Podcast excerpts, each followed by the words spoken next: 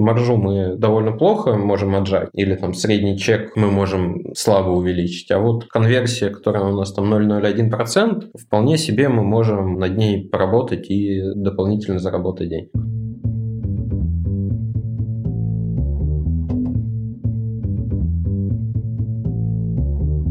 Привет, я Юра Агеев, и это 76-й выпуск подкаста Make Sense. Вместе с гостями подкаста мы говорим о том, что играет важную роль при создании и развитии продуктов. Люди, идеи, деньги, инструменты и практики. И сегодня мой собеседник Владислав Прищепов. Мы поговорим про то, как выбирать метрики, которые важны для продуктов, как эти метрики разбивать на составляющие и находить их место в юнит-экономике. Обсудим, как аномалии в поведении пользователей могут стать точками роста и как их обнаруживать. И еще поговорим про важность первой сессии и поиск данных до того момента, как пользователь оставил оставил какие-то данные в аналитике. И прежде чем мы начнем, мы использовали много сокращений из мира аналитики и юнит-экономики и редко их расшифровывали. Поэтому в описании подкаста есть ссылка на словарик, туда можно подсматривать. Подкаст выходит при поддержке Product Sense, конференция о менеджменте продуктов. Следующая конференция пройдет 13-14 апреля 2020 года в Москве.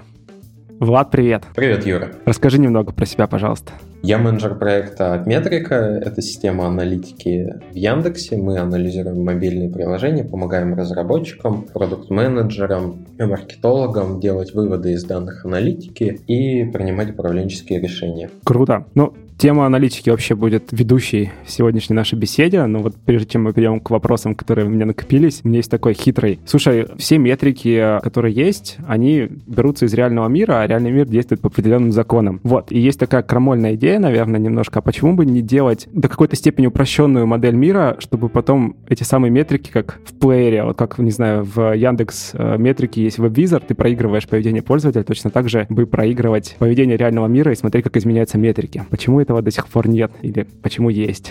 Довольно смелое предположение, что это все, ну, реальный мир можно описать моделями и метриками. Кажется, многие аналитики многих компаний пытаются сделать намного меньше, описать своих только пользователей и их поведение внутри своего приложения моделями, метриками. И не у многих это получается. Я сказал бы, ни у кого это не получилось стопроцентно сделать. Поэтому идея здравая, звучит интересно, но я не не представляю, как А почему не получается? Слушай, это слишком большая задача или просто никто не уделял еще времени этому достаточно? Или бестолковая задача, ну, в смысле, не стоит? Мы же говорим про людей. Нашими продуктами пользуются люди. Эти люди отличаются, и найти двух одинаковых людей не представляется возможным. И в разных продуктах пользуются разные люди. Ту штуку, которую мы сделаем в одном продукте, она не будет работать на другом продукте. И, наверное, одна из ключевых штук, про которую мы сегодня будем говорить, говорит, что все надо говорить о цели. И в данном случае помоги мне ответить на вопрос, чтобы что? Зачем нам это нужно? Смотри, сейчас мы работаем, тратя деньги, да, то есть чтобы проверить гипотезу, тебе нужно потратить деньги, делаешь какое-то предположение, разрабатываешь что-то или идешь людей опрашивать, тратишь на это время, так или иначе ты что-то тратишь. А имея такую модель, мы могли бы, по сути, в песочнице проверять такие гипотезы, экономя деньги и время.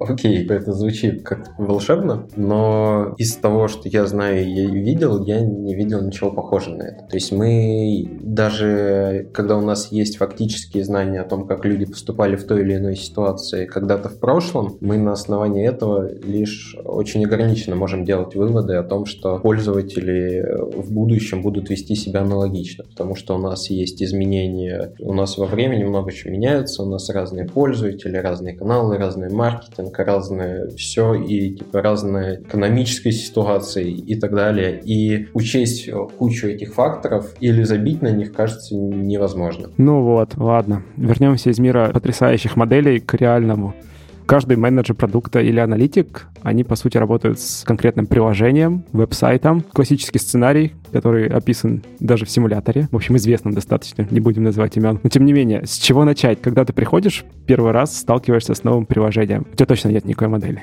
Я, кстати, не проходил этот самый симулятор, но я на вопрос, с чего начать, отвечу вопросом, чтобы что? Что мы хотим достичь в итоге? Потому что начать можно с чего угодно. Можно начать считать миллионы метрик, настраивать системы аналитики и так далее. Но это все не очень имеет смысл, пока мы не понимаем, зачем мы это делаем. Какие самые важные цели тогда? Какие самые важные вопросы нужно задать? Понятно, что человек нанимается ради решения какой-то задачи, Представим, ты пришел, приложение уже существует, и овнер этого приложения недоволен ретеншеном или недоволен доходом от приложения. Ну, давай выберем одну. Ну, давай доход выберем. Я люблю это слово, и часто мне на этот вопрос отвечают, что деньги. Да, но деньги, они тоже бывают разные, и мы можем улучшать наш продукт, получая лояльную аудиторию и получая дивиденды с них, но по чуть-чуть и много и длительно, а можем взять и обвешать наш продукт рекламой, сделать платную подписку, которая мимикрирует под бесплатную, и получить много денег и сразу. И вот какие деньги мы хотим получить? Мы, ну, мы хотим длинные деньги, нам не нужны короткие. Ну, в смысле, те, которые с подписки, которые будут долго идти.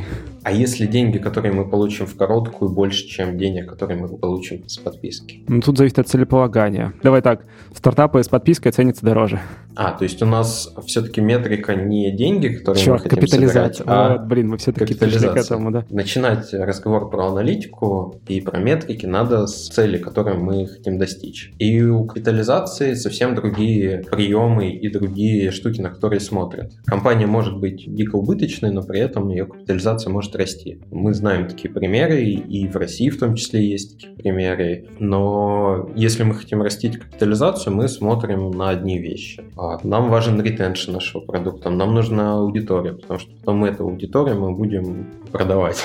Так, нам нужно не на деньги тогда смотреть, в общем. Ну, нам бесполезно смотреть на деньги. Ну, точнее, как, когда мы работаем на капитализацию, нам на них нужно смотреть. У нас все равно есть наш фот, наши косты и так далее. И если в какой-то момент мы загорим, ну, у нас берндаун, ну, закончится наличные, деньги, закончатся ага. деньги, ну, то есть наши все расчеты о том, сколько мы там будем капитализироваться, они не будут работать, когда нам нечем будет сотрудникам платить зарплату. Да, это грустная история. Допустим, кто-то засекьюрил наши расходы, и мы работаем на капитализацию, все-таки тогда мы смотрим на пользователей, да, мы смотрим на их ретеншн, мы смотрим на то, как они пользуются продуктом. Допустим, мы поставили целью оптимизировать ретеншн. На что все-таки надо смотреть тогда? Ретеншн тоже метрика так себе. В каком плане? Что такое вообще ретеншн? Ретеншн — это отношение пользователей, вернувшихся на энный день, к размеру когорты. Когда мы говорим слово ретеншн, мы не можем представить себе какое-то число, как для ARPU, мы сразу же понимаем, какое значение у нас есть. Ретеншн, он всегда какого-то дня, какого-то периода и так далее. И вот с ретеншеном нам надо понять циклы нашего продукта, нам необходимо понять, как пользователи с ним взаимодействуют, как часто пользователи взаимодействуют, какие циклы продаж у нас и взаимодействия с продуктом есть. То есть мы ищем наши игровые циклы в нашем продукте. А игровой цикл это ты из геймдева приводишь пример, типа как люди... Ну да, ну, наверное, как и многие из uh, текущей IT-тусовки, я начинал с uh, Go Practice, с Якуби Бенкова, надеюсь, я правильно фамилию произнес. И там много было примеров из геймдева, и примеры из геймдева работают не только в геймдеве. Окей. Okay. В общем, нужно тогда исследовать этот самый цикл, нужно посмотреть на то, как пользователи взаимодействуют. Взаимодействуют, я так понимаю, это именно такой interaction, то есть когда люди, ты смотришь, не знаю, записи или там, за плечом стоишь. Об этом речь? Или по метрикам? Смотри, можно исследовать качественно, можно количественно, мы можем смотреть на наших пользователей через веб визор, мы можем смотреть на наших пользователей через потоки событий, просто отслеживая, ну, отсматривая различные сессии, какие события за какими шли. Мы можем приглашать пользователей там, к себе в офис и записывать с ними какие-то интервью, но я тут говорил немножко про более простые вещи. Это про у нас есть какой-то бизнес, например, мы продаем кофемашины. Мы компания Nespresso, и мы продаем кофемашины. И у кофемашин, ну, то есть бизнес Nespresso, насколько я понимаю, не на продаже кофемашины, а на продаже mm-hmm. капсул кофе. Да. И у этих капсул кофе есть определенные цикличности продаж. Если пользователь купил там 60 капсул, то он вернется там через месяц за следующей пачкой. И вот важно отслеживать именно циклы, конкретно связанные с нашим бизнесом. Если мы продаем путевки, нам не стоит расстрач... Э, расстраиваться, если на следующий месяц у нас пользователь не вернулся и не купил, и что у нас ретеншн следующего месяца там сравнимый с нулем. И это вполне нормально, потому что цикличность нашего бизнеса несколько больше. И когда мы говорим про ретеншн, про наш какой-то свой бизнес, нам нужно понимать цикличность, иначе мы можем смотреть в наш ретеншн, видеть там ноль, видеть цифры очень пессимистичные и не делать никаких из них выводов, потому что что говорит нам ретеншн первой недели для travel стартапа? Кажется, ничего. Ничего. То есть ты говоришь о том, что это экспертное знание. Тебе нужно обладать... Нет, это не экспертное знание, это знание своего продукта. Ну, подожди. Есть, ну, с чего есть, начать? Э... Вот пришли мы новым продуктовым аналитиком, продуктовым менеджером в продукт, впервые сталкиваемся. Нам надо понять, кто, как, зачем, на чем мы получаем деньги и в какой момент кто нам платит, почему он нам платит, какие проблемы он решает. Вот это вот все первоочередная штука. Метрики — это инструмент. Это инструмент, который позволяет отвечать на наши вопросы. У нас во время продуктовой работы рождаются гипотезы, и для проверки этих гипотез, для отсеивания этих гипотез, ну и для рождения новых, мы используем такой инструмент, как метрики. Это какое-то число, которое мы договорились, как считать, и оно вот связано с целью, про которую мы изначально говорили. Okay. Вот. И если мы считаем какую-то метрику, она никак не связана и не коррелирует с а, целью, которую мы пытаемся достичь, не стоит считать эту метрику. Смотри, здесь есть штука, примеры поведения, которые ты описал, о них нужно знать. То есть через метрики увидеть цикличность того же там примера с туроператором. Мы с тобой недавно еще обсуждали киношное приложение по продаже билетов. Понадобится какое-то время. Но там в случае с туроператором, наверное, не один квартал, чтобы увидеть это в метриках. Угу. Вот. Да, совершенно э, верно. Но... То есть это накопление знаний, нужно в любом случае потратить столько времени, или можно где-то эти знания все-таки заэкварить, ну, смотри, получить? Ну, если мы пришли в совсем новое приложение, у нас может не иметься накопленных знаний о том, как пользователи возвращаются и так далее. Но есть конкуренты, есть другие компании, mm. которые делают похожие продукты в похожих нишах, на похожие сегменты, и можно обращаться к их знаниям. Как э, получать от них цифры? Ответа одного никакого нет, но нетворкинг, общение и так далее помогают узнавать чужие цифры иногда. Mm, то есть формирование картины рынка для продукта. Или поведенческих моделей, вот, ну то есть ты можешь узнать, как люди ведут себя обычно, типа того. Да, ну и многие компании этим делятся, просто рассказывают, типа, офигеть, у нас пользователи делают вот это и вот так вот. Интересные такие штуки часто вываливаются в паблик самими компаниями. Окей, то есть э, мы приходим там на мобильное приложение, как новый менеджер или новый аналитик. Первое, что мы должны спросить, а зачем все это? Чтобы что? Окей, выяснили цель, поняли, какие метрики нам нужны, потом как-то получили эти знания. Не, ну мы еще не поняли, какие метрики нам нужны. Давай вернемся к этому тогда. Мы поняли, чтобы что? Да. Мы поняли наш продукт. После того, как поняли, чтобы что, мы начинаем разбираться в продукте, поняли наш продукт. И у нашего продукта, ну, например, э, там, доставка еды. У доставки еды есть важная метрика, называется time to eat. Время от момента, когда ты на телефоне нажал кнопку «Заказать» до момента, когда этот бургер сочи находится у тебя в руках, и ты его можешь откусить. И это важная метрика для доставки продуктов, очень важная, потому что она коррелирует с нашими деньгами. Как она коррелирует? Чем больше заказов в период времени мы можем выполнить, тем больше у нас денег. Она коррелирует с нашими деньгами и другими способами через, например, курьеров, которые могут выполнить больше заказов, заработать больше денег. Она влияет на нашу экономику, она влияет на пользовательский опыт, на ретеншн и другие штуки. И узнать, что именно эта метрика метрика нужна. Можно, если вот мы берем какой-нибудь рыночный фреймворк, любой обычный, юнит экономики, например, мы потом про нее поговорим, но пример сразу же приведу. Если мы берем юнит экономику, пиратские метрики или что-нибудь такое, там нету нигде этой метрики. Но сервисом по доставке еды ее важно отслеживать. Почему? Потому что она отвечает на их вопросы, она помогает им принимать решения. И в данном случае мы идем от решений, которые мы хотим принимать, и от гипотез, которые у нас возникают возникают. То есть мы не метрики генерируем, а потом генерируем на них гипотезы, а идем в обратную сторону. У нас есть какая-то идея, мы давайте посмотрим, как люди ведут себя вот здесь. А давайте посмотрим, сколько времени проходит э, с момента, когда пользователь заказал, до того момента, когда он съел. Вот в этот момент у нас рождается метрик. То есть ты говоришь о том, что должен быть какой-то показатель, который будет отвечать на вопрос, не фигню ли мы делаем, ну, в каком-то смысле? А, ну, все наши метрики должны отвечать на этот вопрос вопрос, ни фигню не делать.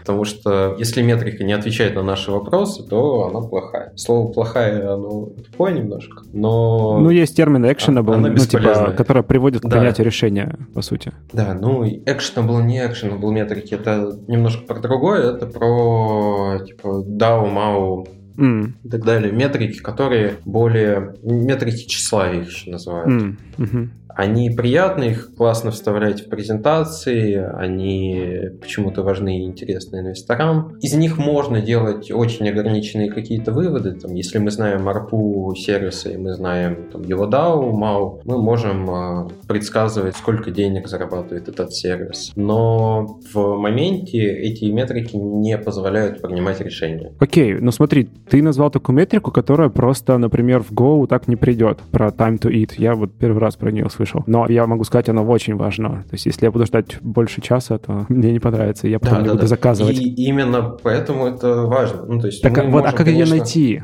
Допустим, не именно time to eat, а в принципе такую метрику, которая будет отвечать на твой вопрос. То есть правильно вопрос ну, формулировать? Для этого надо, наверное, какой-нибудь пример подобрать сейчас, чтобы, например, его родить метрики, которые нам нужны. Мы можем вернуться к примеру с э, приложением про кинотеатры. Это приложение про бронирование билетов. Да-да-да. Окей, давай попробуем. Какие метрики важны приложению про кинотеатры? Ну, перечислим сценарии пользовательские, которые...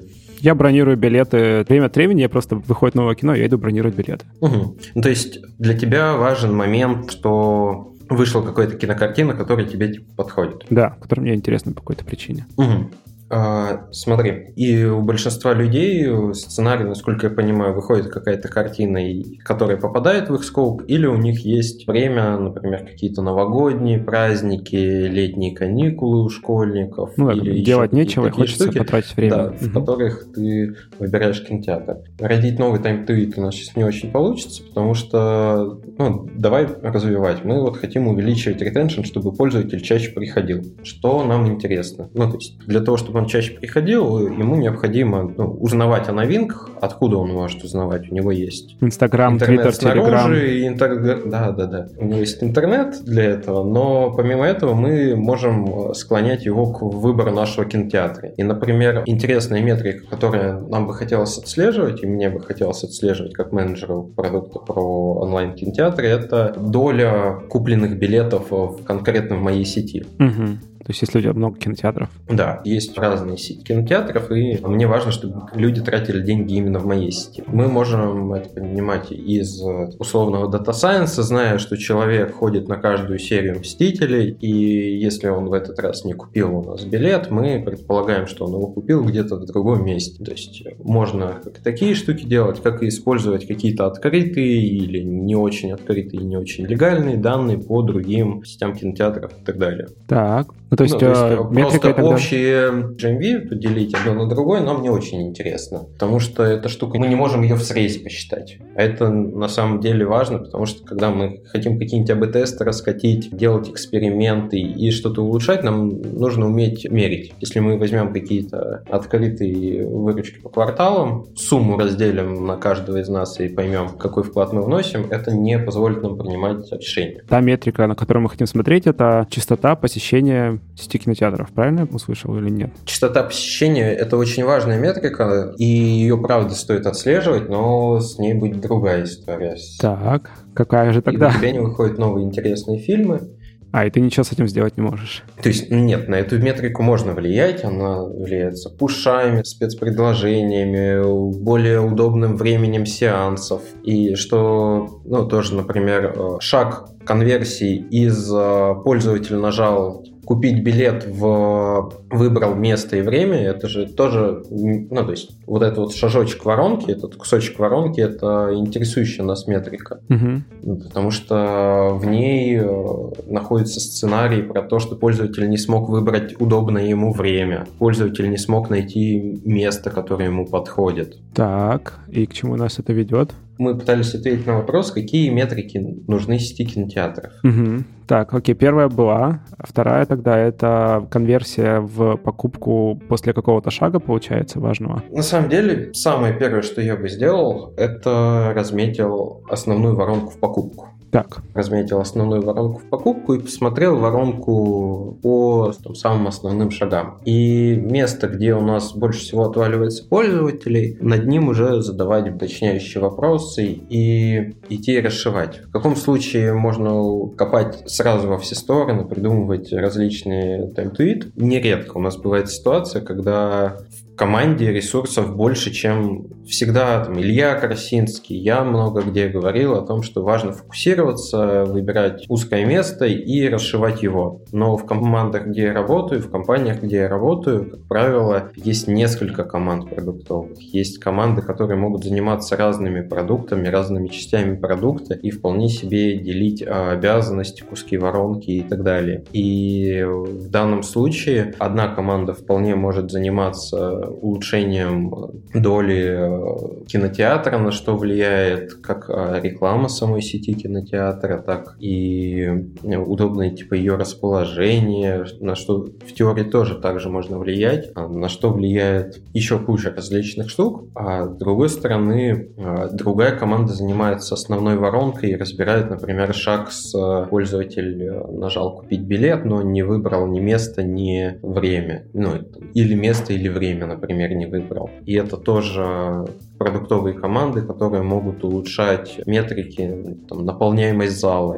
тоже вполне себе может быть метрикой, которую можно отслеживать. Например, ну, я не покупаю билеты в переполненные залы. Когда будет много людей и есть какое-то место, там два сбоку, я лучше выберу другой кинотеатр или другое время в другой день схожу. Так. И вот всякие такие штуки тоже можно отслеживать и смотреть их корреляции с э, нашей ключевой целью. И влиять на них мы тоже можем. Если мы приложение сети кинотеатров, то влиять на расписание самих киносеансов мы можем. Так, окей. То есть что тогда нужно делать? Желательно выбирать метрики, на которые ты можешь влиять, как команда, как менеджер, и брать метрики, которые связаны, получается, с реальным миром. Да, мы берем метрики, которые отвечают на наши вопросы и помогают нам принимать решения и связаны с нашим конкретным бизнесом. Слушай, а вот еще, когда ты говорил про Time to Eat, ты называл прям такую цепочку метрик, которые были с ней связаны, и вот там в примеры про кинотеатры и приложения, мне кажется, тоже такую цепочку можно установить. Это все-таки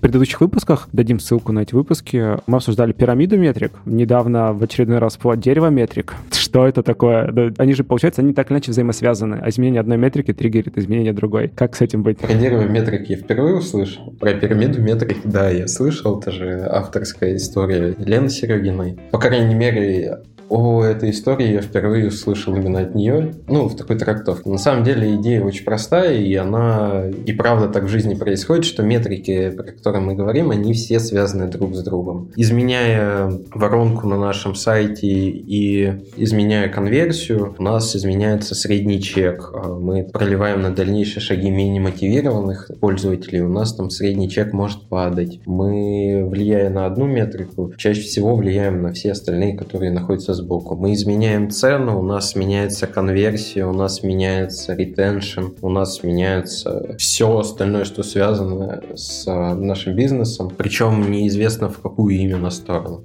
Окей, и вот мы снова возвращаемся к моделям, про которые я спрашивал в самом начале, да? Ну, то есть ты знаешь, э, предполагаешь, или, может быть, еще не догадываешься, но что есть э, взаимосвязь между метриками, изменение одной метрики влияет на другую. Из э, огромного количества лекций, которые давал Илья Красинский, я окончательно поверил в юнит-экономику еще очень давно. Но, тем не менее, кажется, что это один из самых популярных инструментов как раз прослеживания взаимосвязи между метриками. Опять же, там метрики вот экономические, но вот не те метрики, о которых мы сейчас говорим говорим. Как быть с этим? Это О, другая, смотри, другая модель? экономика очень классный инструмент. Большое спасибо Илье Карасинскому. Это язык, на котором говорят различные команды, различные продукты, вообще в различных сферах IT-бизнеса, и не только IT. И это очень классно, потому что можно прийти в другую нишу и довольно быстро прогрузиться в текущие метрики бизнеса, посчитать модель, прикинуть, получить какие-то оценки и принимать уже даже какие-то решения, чем там стоит в первую очередь заниматься. Ну и, и юнит юнит-экономика это не про связь между метриками. Юнит-экономика mm-hmm. это про принятие управленческих решений. Зачем мы считаем юнит-экономику? Мы считаем юнит-экономику для того, чтобы моделировать, что случится, если мы сделаем а, что-то, что повлияет на какую-то конкретную метрику, но при этом мы влияние этой метрики на другие метрики,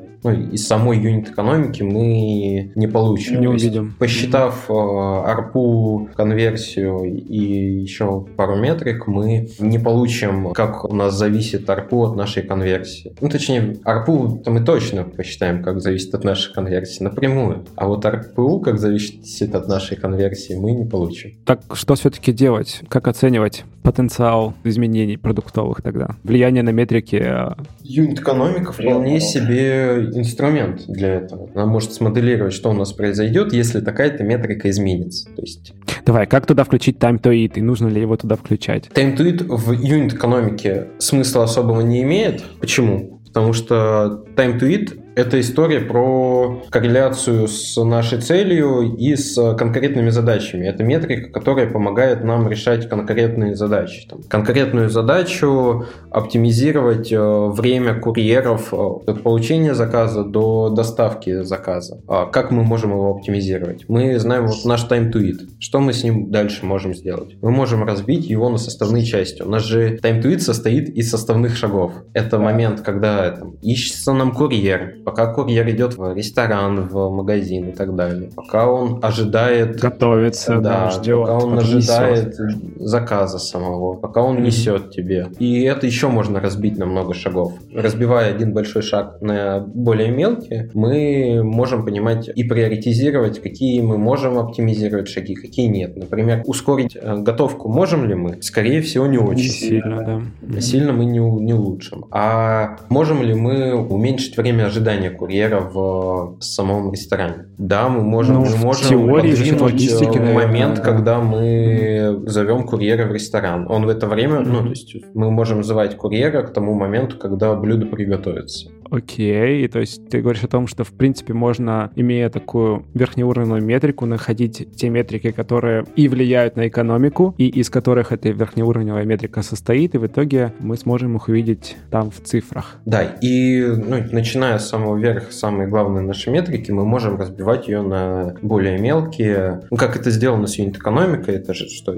Наши основные метрики прибыли, выручки и так далее разбиты на... Сейчас Илья меня бы хейтил на самом деле, потому что смысл юнит-экономики как раз в том, что мы считаем экономику на один юнит, но мы э, метрики юнит-экономики можем использовать для того, чтобы отслеживать конечные метрики, которые нам важны и нужны. Но мы про моделирование говорим сейчас, наверное, все-таки, да. Угу. Да, ну, типа, юнит-экономика — это модель, которая позволяет описать бизнес. У самого фреймворка юнит-экономики есть свои особенности и так далее. Он, он немножко по-другому работает для маркетплейсов, он немножко по-другому работает в э, каком-нибудь e-коме и в контентных крупных проектах, но и там, и там мы можем считать юнит-экономику и обмениваться своими цифрами и знаниями, но юнит-экономики недостаточно для команды, которая копает глубоко. У нас в юнит-экономике есть AOV, там, средний чек, то, что мы называем average order value. Вот, и в юнит-экономике мы его вот принимаем как он есть. На самом деле он же состоит из многих других частей. То есть наш средний чек состоит из различных категорий, которые мы тоже как-то можем растить. Наш средний чек состоит из разного количества товаров. Возможно, нам стоит какие-то товары вывести. Ну, то есть юнит-экономика хороша на верхнем уровне для приоритизации направлений. Мы да. принимаем, что... Ну, как понять что в юнит-экономике является у нас узким местом. Мы берем какую-нибудь метрику, увеличиваем ее на э, величину, которую мы в теории можем достичь, которую мы считаем хорошим результатом. И смотрим, насколько нам необходимо изменить другие метрики, чтобы достичь результата аналогичного увеличению вот этой вот нашей метрики до э, нашего хорошего результата. И мы получаем такую сводную табличку, когда результат у нас получается один и тот же, а разные метрики нам необходимо увеличить на разные величины. И посмотря на эту табличку, мы можем принять решение, с чем нам проще работать. Ну, зная наш бизнес, мы понимаем, что вот маржу мы довольно плохо можем отжать, или там средний чек мы можем, ну, типа, слабо увеличить, а вот конверсия, которая у нас там 0,01%, вполне себе мы можем э, над ней поработать и дополнительно заработать день. Теория экономика это про направление. То есть мы выбрали mm-hmm. направление, выбрали метрику, а как дальше ее копать и что дальше с ней делать, это мы раскладываем на составные части. Потому что у нас не бывает такого, что метрика просто не раскладывается дальше. Опять вспоминаем пирамиду метрика, мы, кажется, любую метрику можем разложить еще глубже. Посегментировать ее. Насколько глубоко нужно А это зависит от э, степени развития нашего бизнеса. Если у нас сильная продуктовая команда, у нас куча крутых продуктов, аналитиков и так далее, и мы уже пару лет работаем над каким-то продуктом. Когда продукт сильно развит, мы занимаемся тюнингом в сильно развитых продуктах, в нормальных продуктах сложно прийти и сделать X2 результат, э, там, убрав регистрацию из обязательной воронки в приложении. Чаще всего в приложении не нужна обязательная регистрация. В том же продаже билетов обязательная регистрация аналогичная не нужна. Но все равно большинство приложений, которые мы видим, они там с обязательной регистрацией. И новому продукту, который приходит в продукт с плохими метриками, с э, несильной продуктовой командой, довольно просто показать результат. Он приходит, угу. делает очевидные вещи, правит очевидные баги и косяки, которые могут быть, получает X2 свой, и он царь. А приходя в развитую продуктовую команду, ты придумываешь гипотезу, вы ее пилите, на выходе получаешь минус деньги, расстраиваешься, идешь пилить следующую гипотезу, и так много раз, потому что сильные продуктовые команды, как правило, уже все очевидное, то, что можно было быстро протестировать, быстро сделать, и то, что могли насоветовать ну, советчики с рынка, они, скорее всего, уже все протестировали. И в данном случае тебе, чтобы принести value команде, надо разбираться, как работает бизнес, как работают метрики, из чего состоит вот конкретный шаг там, конверсии и а, что именно происходит на нем, почему пользователь принимает то или иное решение. И, возможно, для вот этого вот принятия решений, например, тот же time to eat, он же кусочек ретеншена, он, он состоит, ну, то есть он влияет на, на ретеншн. Это штука, если тебе предыдущий заказ доставляли 2 часа, то ты второй раз там не закажешь. Я же правильно понимаю? Ну, то есть... Скорее э, всего, да. Да, да. ну, то есть это с какой-то вероятностью и так далее, но мы можем просто раскладывать наши метрики и там, раскладывая ретеншн в какой-то момент в сервисе доставки еды, мы можем упереться как раз в то, что на наш ретеншн, на нашу возвращаемость влияет то, что пользователям слишком долго доставляют. И тогда в этот момент у нас появляется желание отслеживать эту метрику и следить за ней. Это так же, как SLA метрики. Сервис Level Agreement, да, соглашение? Да, да, да. Что уровень сервиса. Доступность нашего сервиса. В многих сервисах от нее напрямую не зависит э, деньги изначально. Ну, то есть от того, что вы 5 минут ночью полежали, в общем-то ничего не произойдет ни у кого. Но эта штука влияет на другое. Она влияет на отношение пользователей к вам. То есть, когда пользователи знают, что вы можете лежать, и есть конкурент, который может не лежать, это будет критерием принятия выбора. Ну, естественно, не в каждом сервисе, но, например, если мы говорим про сервис аналитики, доступность и там три девятки и больше, это очень важная штука, потому что если мы какое-то время лежим, как это бывает у всех сервисов, в том числе и у Google Аналитики, мы, значит, за какой-то период показываем неверные данные, значит, мы за какой-то период, ну, если пользователь не обратил внимания, что данные неполные, он может принять неправильные управленческие решения. Угу. И поэтому это очень важно. И это важно, да. И поэтому мы это отслеживаем. Это одна из метрик, получается. Да, ну, то есть у нас много метрик, связанных с SLA. То есть у нас SLA же бывают разные, например, время загрузки отчета. Почему это важно? Потому что сервис использует систему аналитики для того, чтобы получать выводы. И наши конкуренты, ну и вообще рынок, и мы в том числе повлияли на это очень сильно тем, что все ожидают моментального отклика от э, чего бы то ни было. Давай по-честному. Если это грузится дольше, чем 0,2 э, секунды, черт побери, это медленно. Да, и э, в аналитике та же самая штука. Но причем, и это даже обосновано, потому что аналитик, э, если ему необходимо написать SQL-запрос в какую-нибудь свою базу данных, которая работает сутки, и через сутки она покажет данные, на которых он не сможет сделать выводы, и чуть-чуть перепишет запрос, сделает его заново, и потом через сутки только сможет что-то сделать, сравнении с аналитиком, который пользуется ClickHouse 'ом, рекламу ClickHouse 'а, и, ну, или пользуется инструментом, который позволяет э, делать реал-тайм, мы сокращаем, типа, time to market, мы быстрее принимаем решения, быстрее отвечаем на вопросы, и даже разница между 30 секундами и 5 минутами, она очень большая. Почему? 15 минутами, например, возьмем. То есть не будем говорить про сутки, но 15 минут — это уже настолько много, что люди, которые могли сделать задачу сейчас, они ее отложат на какое-то время, они ее кинут на какого-нибудь аналитика, который не сможет ответить на вопрос сейчас, потому что, ну, типа, инструмент отвечает 15 минут.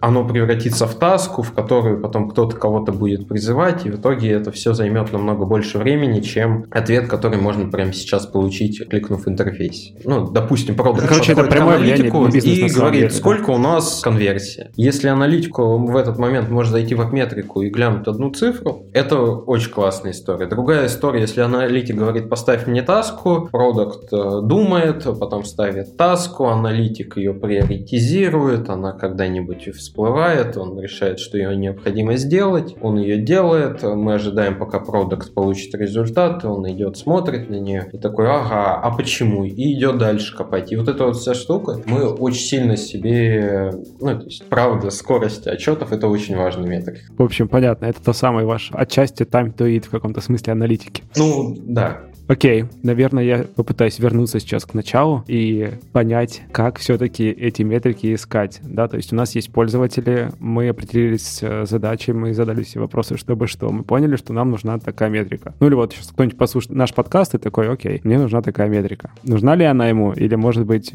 нет? Не-не-не. Ну, то есть я, кажется, во время этого подкаста придумал мысль, как понять, нужна ли эта метрика. О том, что вам нужна какая-то метрика, вам скажут сами пользователи. Вам сами пользователи приходят и говорят о том, что заказы доставляются слишком медленно. Вам сами пользователи говорят о том, что еда доставляется слишком медленно. Не надо прилагать сильно много усилий для того, чтобы эти штуки обнаружить, когда мы занимаемся соответствующими продуктами. Мы можем их придумать раньше, чем наши пользователи. Допустим, мы только запускаемся и сразу же хотим это отслеживать. И, в общем-то, это нормальная история. Ну и понимать, что нам опять нужно отслеживать, мы можем также спросить пользователей, что вам важно, и понять, можем ли мы вещи, ну, то есть вопрос, конечно, что важно, он некорректный. За корректными вопросами надо идти к замесину с его каздевом, но тут э, история в том, что мы из пользователей самих можем вытащить и достать то, что для них важно, и то, что для них важно, нам и нужно отслеживать. Нам важно отслеживать. Ну, мы все равно можем увидеть это в аналитике. Если мы видим, что идет какой-то спад по тем или иным показателям.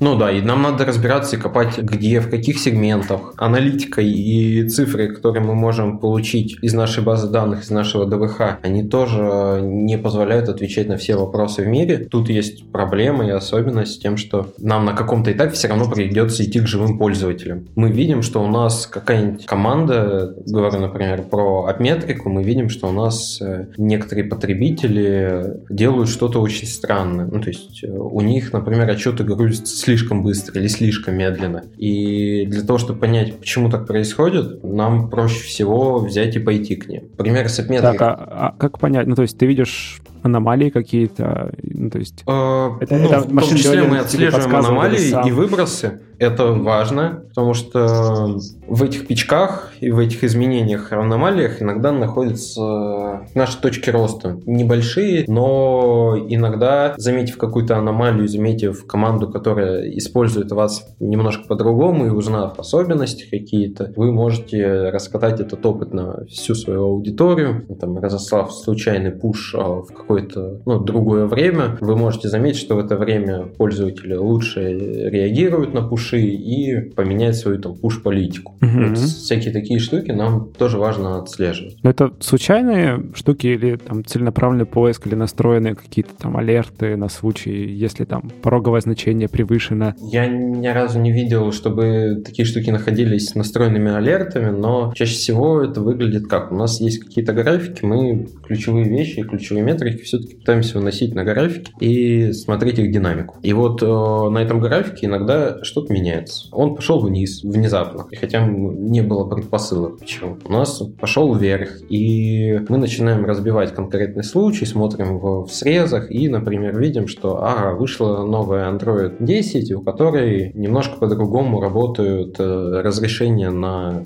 что-нибудь. Когда мы видим на графике какие-то изменения значимые и начинаем разбираться, это может привести нас к какому-то инсайту. То есть э, чаще всего мы выводим на графике. В чем есть проблема? Если мы будем смотреть на total графике без разбивки по сегментам, многие штуки мы можем не увидеть, потому что они, например, у слишком маленьких сегментов. Мы отправили пуш... Незначительные значения. Ну, они в общем объеме, например, не очень значительные. Мы смотрим на общие деньги, и от того, что у нас э, блок рекомендаций лучше заработал, мы можем не увидеть никаких изменений на общих деньгах. Посегментировав наших пользователей, поразбивая их, мы можем увидеть, что на некоторых пользователях выросли какие-то другие ключевые метрики значительно, в том числе и деньги. То есть, э, а без сегментации это не всегда можно увидеть. Например, мы обнаружили алгоритм, который какому-то небольшому сегменту, но делает очень качественные выводы. Если мы будем смотреть всю картину целиком, мы этого можем не заметить. Но это такой творческий процесс ты предположил, что вот у этого сегмента там... Да, ну и чаще всего этот процесс связан, когда мы какие-то конкретные вещи делаем. Ну, то есть, если мы делаем блок рекомендаций, скорее всего, мы эту штуку отслеживаем, мы увидим это. А увидеть такие изменения и штуки у вещей, которые мы не очень отслеживаем, не очень поддерживаем, ну, я в практике не встречал своей. Наверное, очевидную вещь сейчас скажу. Аналитика — это не дело случая. Если ты ее не делаешь, ничего не будет. Это правда так. Окей, обсудили, с чего начать. Начать нужно с логического вопроса, а зачем и чтобы что. Обсудили, что классно найти метрику, которая связана с реальным миром, понять, из чего она состоит, можно построить модель. Обсудили, что классно искать аномалии, они могут подсказывать точки роста. Что еще нам может дать аналитика? Какие инсайты? Понятно, что, наверное, бесконечные. Давай сужу ты сразу свой, наверное, вопрос. Какие инсайты о персонах, о портретах? Ну, я, кстати, хотел с тобой об этом поговорить. Давай поговорим. Нам может дать аналитика.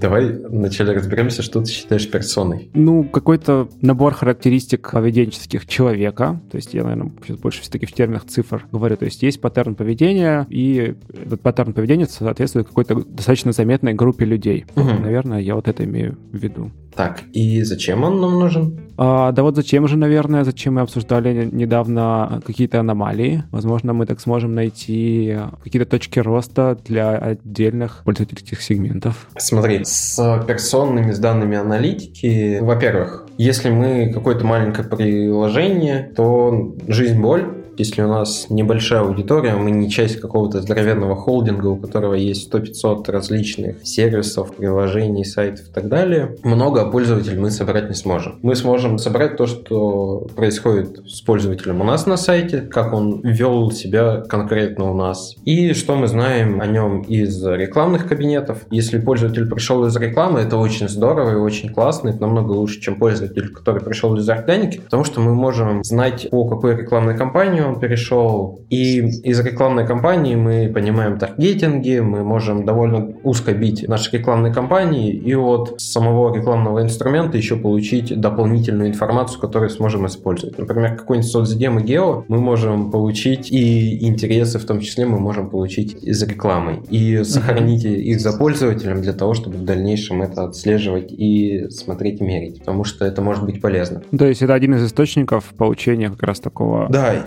этот источник классен Набора. тем, что данные, которые мы из него получаем, они быстрые. То есть у нас есть проблема первой сессии. В чем она заключается? Первый раз, когда заходит пользователь, чаще всего мы о нем знаем либо крайне мало, либо вообще ничего. Действительно, пользователь пользуется нами первый раз. Первый раз заходит на наш сайт. Мы знаем разрешение его экрана, мы знаем модель его телефона или компьютера, мы знаем браузер, с которого он сидит. Что нам это сильно дает? Вперед. В моей практике эти штуки сильно не коррелировали с каким-нибудь э, баблом, хотя платформа, конечно же, коррелирует. Мы понимаем, что пользователи iOS и Android ведут себя по-разному. Но в вебе от различия браузеров или различия разрешений экранов крайне мало можно сделать выводов и понять сценарий, что это за персона, мы не очень можем. Вот. И рекламные кабинеты позволяют нам вот в первую сессию тоже иметь какие-то дополнительные данные, которые нам помогут помогут в принятии решений. Вот. Ну, то есть это хороший источник получения таких первоначальных данных без долгого и мучительного накопления этих самых данных. Да. А почему первая сессия настолько важна? Потому что у нас в первую сессию у нас есть 100% пользователей, в каждую из последующих сессий у нас все меньше и меньше пользователей остается. Если мы вспомним среднестатистический график ретеншена на рынке, он такая вот клюшка, которая просто падает в ноль довольно быстро. И не доставив выгоду пользователю в первую сессию, не предложив ему купить, не показав сам продукт, мы столкнемся с нашим ретеншеном, этот пользователь отвалится, и мы не сможем с него никогда взять деньги. Mm, то есть ты говоришь о том, что те данные, которые потом получит экономика, она будет по тем самым выжившим да, да, да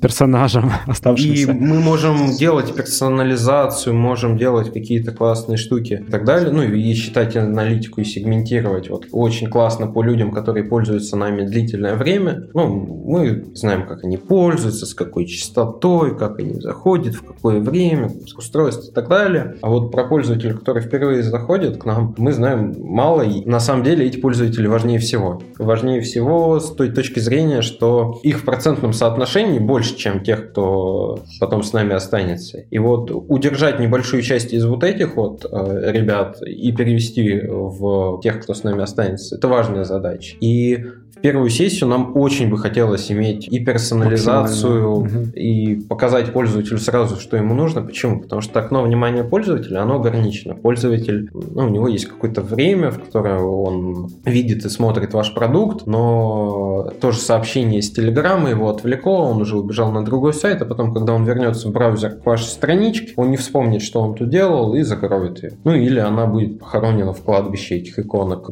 Открытых вкладок. Да, да, да. Слушай, я подумал сейчас про ошибку выжившего, да, то есть, по сути, те люди, которые пробираются сквозь все препятствия, которые ставят первая сессия, они такие очень особенные. Так оно и происходит. И действительно, много ресурсов команды тратят на то, чтобы оптимизироваться и делать лучше жизнь тех, кто и так с нами остался, вместо того, чтобы улучшать experience людей, которые еще не остался с нами, которые впервые нас увидели. Мое личное имхо и с чем я в предыдущем своем месте работы очень сильно боролся и пытался повлиять это вот над приоритетами новых пользователей и пользователей, про которых мы ничего не знаем, над пользователями, которые и так с нами остаются. То есть, если пользователь и так с нами живет, улучшать его взаимодействие, это, конечно, круто и важно, но намного важнее, чтобы этих пользователей становилось больше. Круто. Слушай, а что еще помимо рекламы? Что-то может помочь еще получить вот эти самые инсайты про пользователей до того момента, как они сами тебе их оставят в аналитике? Если мы холдинг, и у нас есть другие проекты, мы можем использовать данные от этих проектов в собственной работе. Если у нас есть какие-то другие приложения, есть другие сайты, и информацию, которую мы собрали там, мы можем использовать у себя. Слушай, про холдинги, да, да ладно, про холдинги есть история с рекламой, когда тебе на основании твоих историй поиска в одном месте показывается реклама в другом. Я думаю, ты про это говоришь в каком-то смысле. То есть попытаться применить какие-то такие технологии да, да, да. в своем ну, продукте, есть, если такая возможность. Когда конечно, у нас есть какая-то кросс-кука, когда у нас есть какой-то идентификатор, по которому мы можем связать пользователя, это очень круто и очень позволяет ну, бустить нашу штуку. Даже если мы получим какие-нибудь, казалось бы, бесполезные э, пол, возраст и так далее, это очень сильно может влиять на принятие решений и на то, что необходимо пользователю показать. Там, мужчины и женщины ведут себя по-разному, они смотрят разные товары. Например, когда я работал в едоделе, у нас э, поведение мужчин и женщин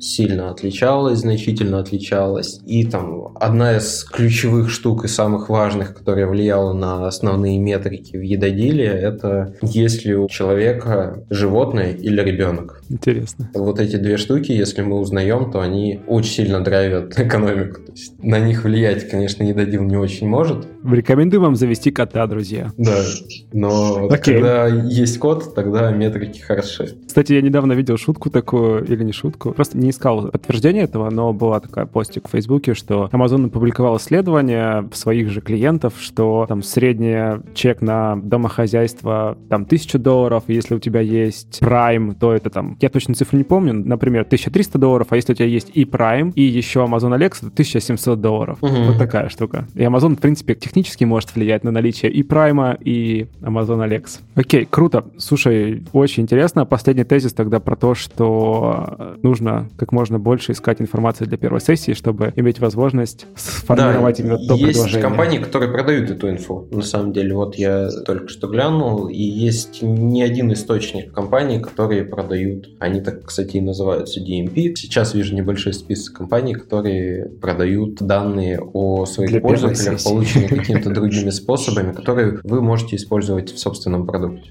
Крутяк. Влад, спасибо тебе большое. Было очень интересно поговорить про аналитику. Я надеюсь, что количество инсайтов на минуту в подкасте у нас соответствует метрикам. Я тоже очень надеюсь. Многие штуки были мне самому полезны, и повторение никогда не бывает лишним. Крутяк. До новых встреч. До новых встреч. Итак, в этом выпуске подкаста Make Sense вместе с Владиславом Прищеповым мы поговорили про то, как выбирать метрики, которые важны для продуктов, как эти метрики развивать на составляющие и находить их место в юнит-экономике.